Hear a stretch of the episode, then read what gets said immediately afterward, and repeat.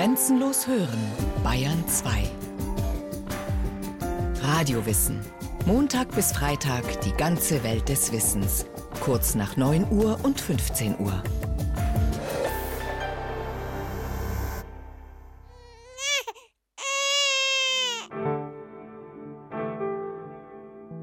Mit der Geburt erfährt der Mensch seine erste Trennung.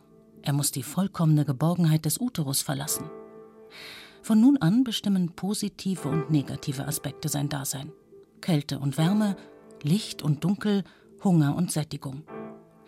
Der New Yorker Psychoanalytiker Otto Kernberg hat erforscht, dass Babys angenehme und unangenehme Zustände zunächst als zwei Extreme, dann aber zunehmend miteinander verschränkt wahrnehmen. Ein Baby ist entweder vollkommen ruhig oder total glücklich oder total unglücklich.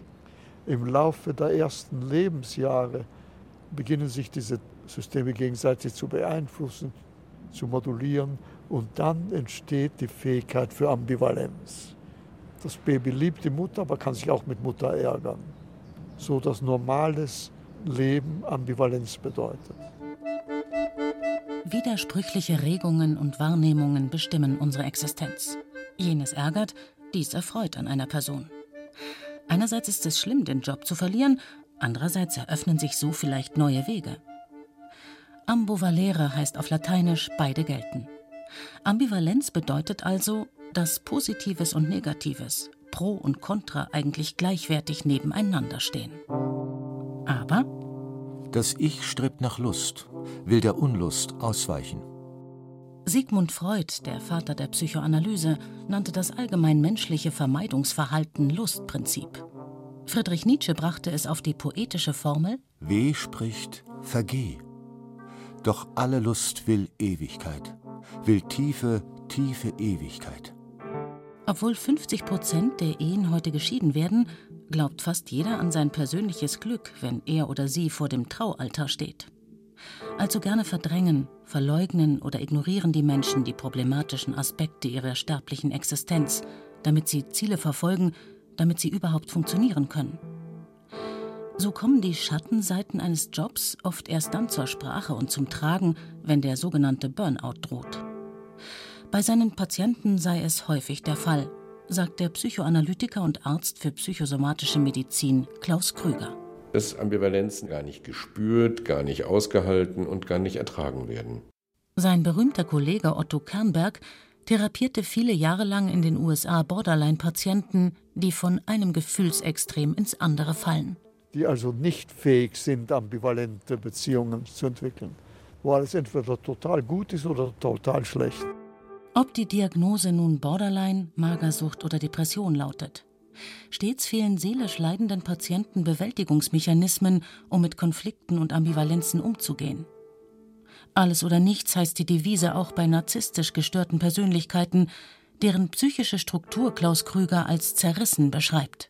Dass jemand sich selber nur mag und liebt, wenn er 150 Prozent erfolgreich ist, die bestaussehendste Person ist und letztlich kleine Schwierigkeiten, geringste Zweifel schon dazu führen, dass man sich total ablehnt und dass man auch das Gegenüber ablehnt. Da ist auch eine Ambivalenz, die nicht ausgehalten wird, sondern es gibt nur das Ideal und das Perfekte und das Wunderbare. Und es gibt auf der anderen Seite eben die Problematik, dass man sich überhaupt nicht mehr mag. Himmel oder Hölle. Schwarz-Weiß-Malerei ist das Gegenteil von Ambivalenz. Wer Ambivalenz zulassen kann, verzichtet auf eindeutige Antworten und klare Lösungen. Ambivalenz ist das andere der Ordnung, schreibt der Philosoph und Soziologe Sigmund Baumann in seinem 1992 auf Deutsch veröffentlichten Werk Ambivalenz und Moderne. Das andere der Ordnung ist nicht eine andere Ordnung. Die einzige Alternative ist das Chaos.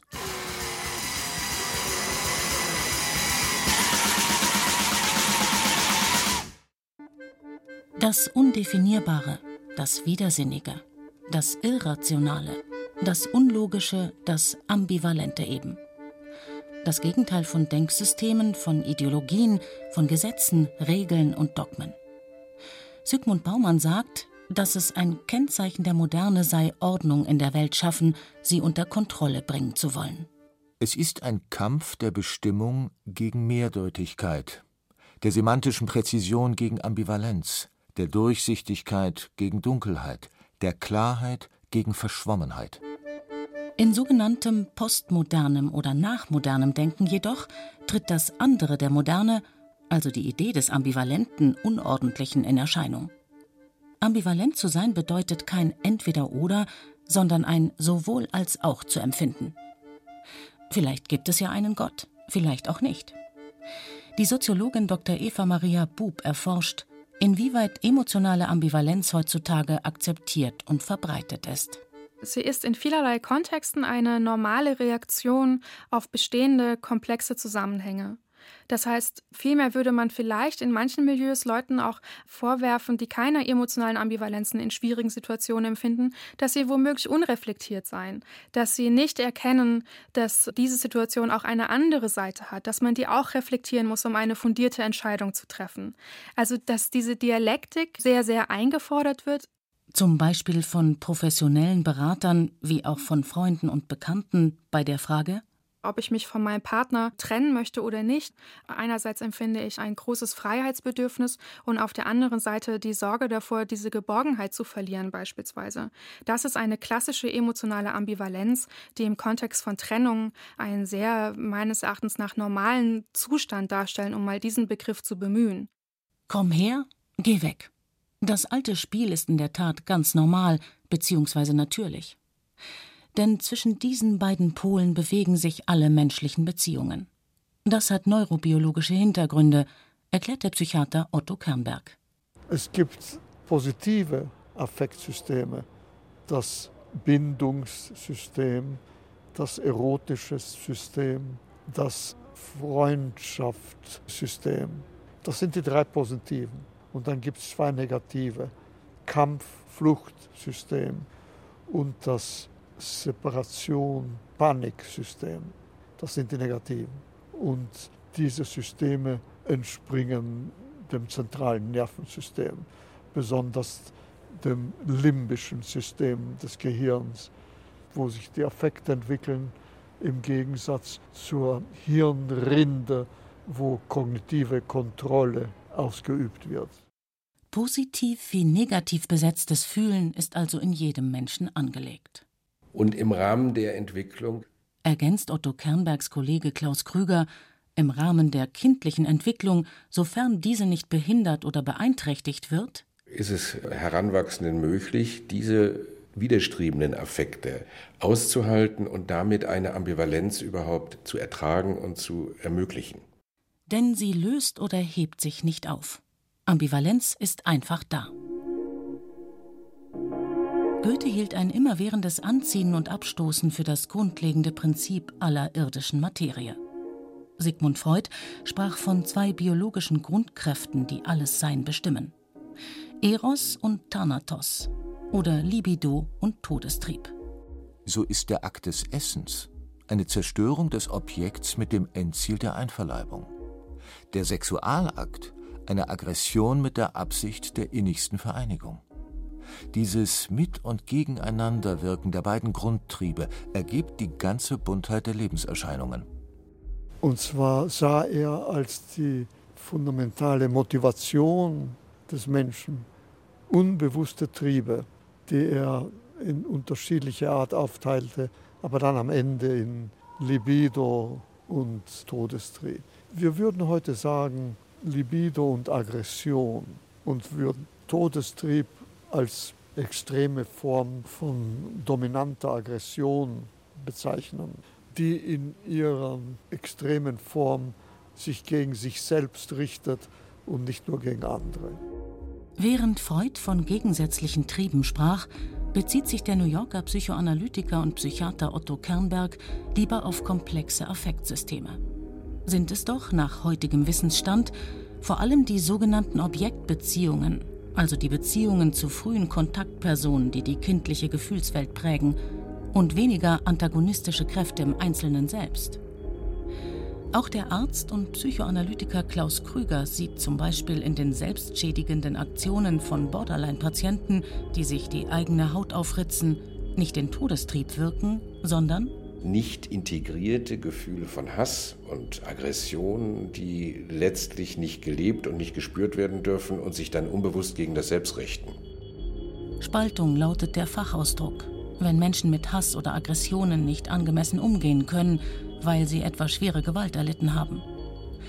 Wer negative Emotionen nicht als Aspekt einer ambivalenten Beziehung, sondern als vernichtend erleben musste, läuft große Gefahr, selbst zum Täter oder Opfer zu werden, sobald Konflikte auftauchen. Kinder müssen eine Umgebung haben, in der sie in der Lage sind, verschiedene Gefühle beantwortet zu bekommen. Und je besser sie beantwortet sind, desto besser kommen sie später mit schwierigen Lebenssituationen zurecht. Da steht die Angst vor Nähe neben der Angst vor dem Alleinsein. Mit ihm oder ihr geht es nicht, aber ohne auch nicht. Was also tun? Der Kopf sagt ja, der Bauch sagt nein.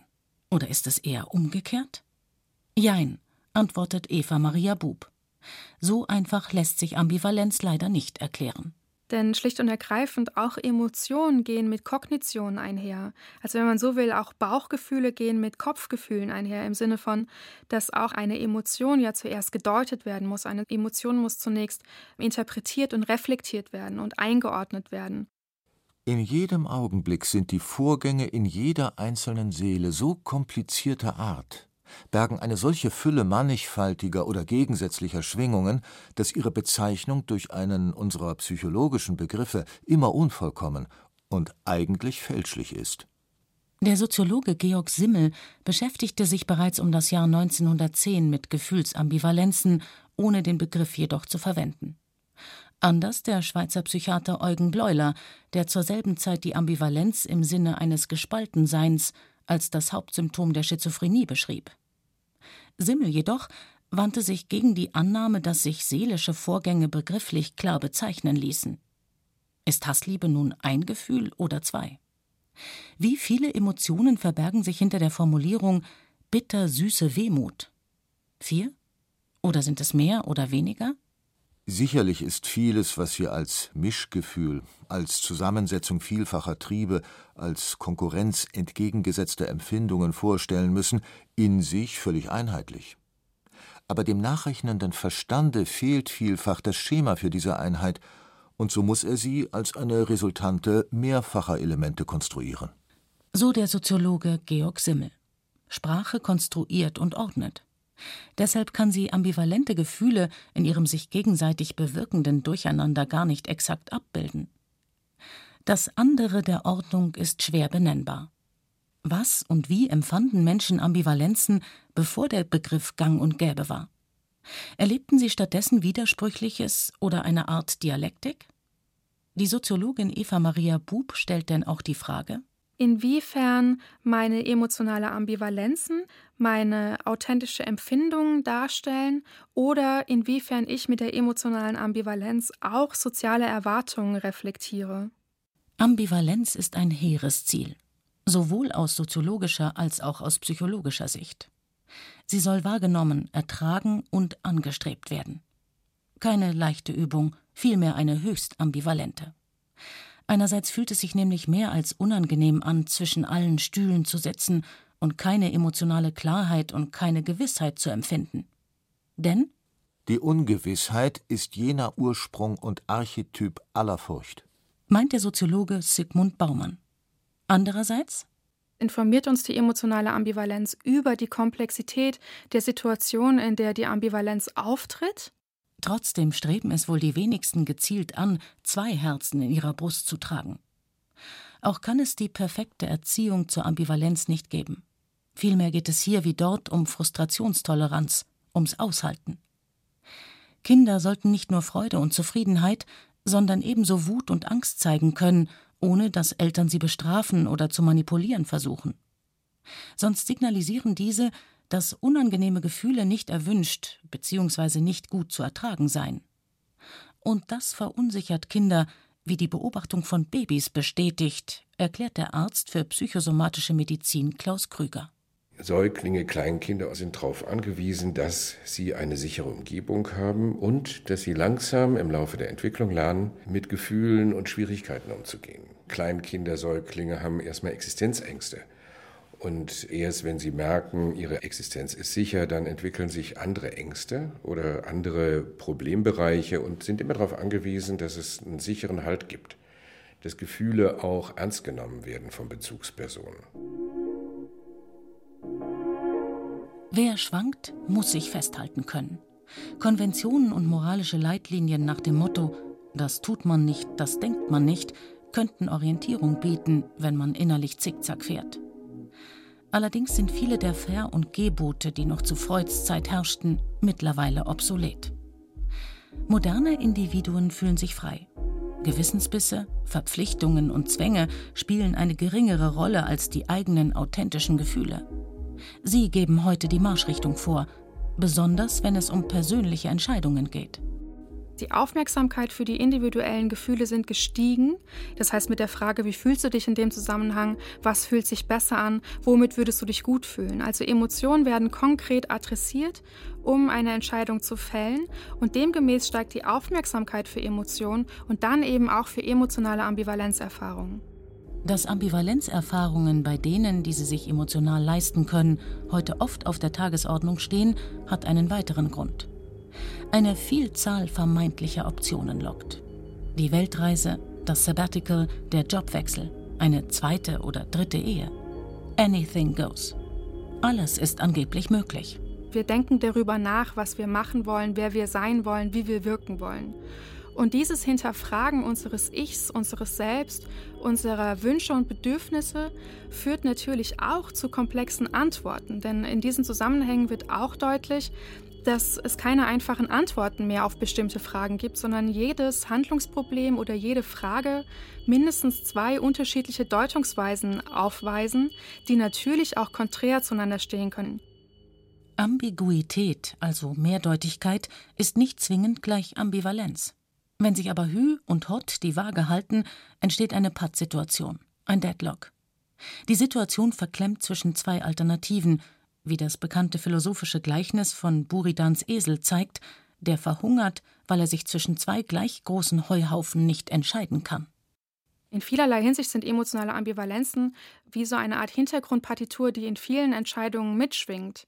Die Frage ist nur, wie ich damit umgehe, was ich damit mache, ob ich an ihnen zerbreche, ob ich sie ignorieren kann, ob ich sie auch nutze, positiv und produktiv, zur Reflexivierung meines aktuellen Status quo, oder ob ich sie verdränge. Verdrängen oder sublimieren. Die Termini der Psychoanalyse sind mittlerweile allgemein verbreitet. Die Küchenpsychologie und Ratgeberbranche floriert. Aber gute Therapeuten bieten keine Lösungen an. Vielmehr helfen sie, widersprüchliche Gefühle aushalten zu lernen. Bestenfalls gelingt es dann, dass Patienten das bereichernde Potenzial ihrer Emotionen wirklich ausschöpfen können, sagt Klaus Krüger. Und zwar dass Menschen diese Zerrissenheit im Prinzip, wenn sie in der Therapie gut aufgegriffen und bearbeitet wird, dass Menschen lernen und sich weiterentwickeln können, beziehungsfähiger, arbeitsfähiger werden und wie wir das so nennen, nachreifen, also letztlich auch befriedigendere und glücklichere Beziehungen führen. Und vor allen anderen natürlich zu sich selbst, weil sie sich nun auch ambivalente Gefühle erlauben können. Zaudern und Zögern kostet Zeit. Ambivalenzen sind so etwas wie Sand im Getriebe einer auf Tempo, Effizienz und Optimierung bedachten Gesellschaft. Wer einmal in einer Ambivalenz gefangen ist, findet nicht so schnell heraus. Weil es kein besser oder schlechter gibt, wählen viele dann letztlich genervt irgendeine der beiden Alternativen und leben mit den Konsequenzen. Wobei Eva Maria Bub in ihren emotionssoziologischen Untersuchungen festgestellt hat, dass so etwas wie Authentizitätsfassaden aufrechterhalten werden.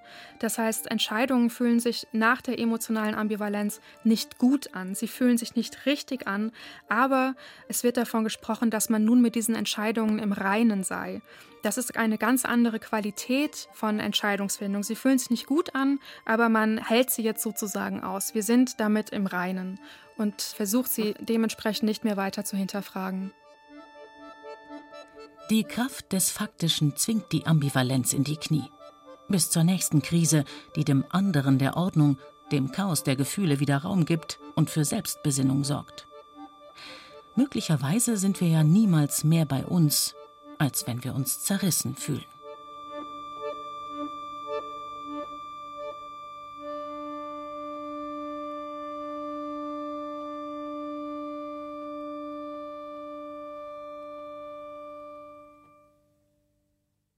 Sie hörten Ambivalenz, das innere Hin und Her von Justina Schreiber. Es sprachen Katja Amberger und Andreas Neumann. Ton und Technik Birgit Vetter. Regie Irene Schuck. Eine Sendung von Radio Wissen.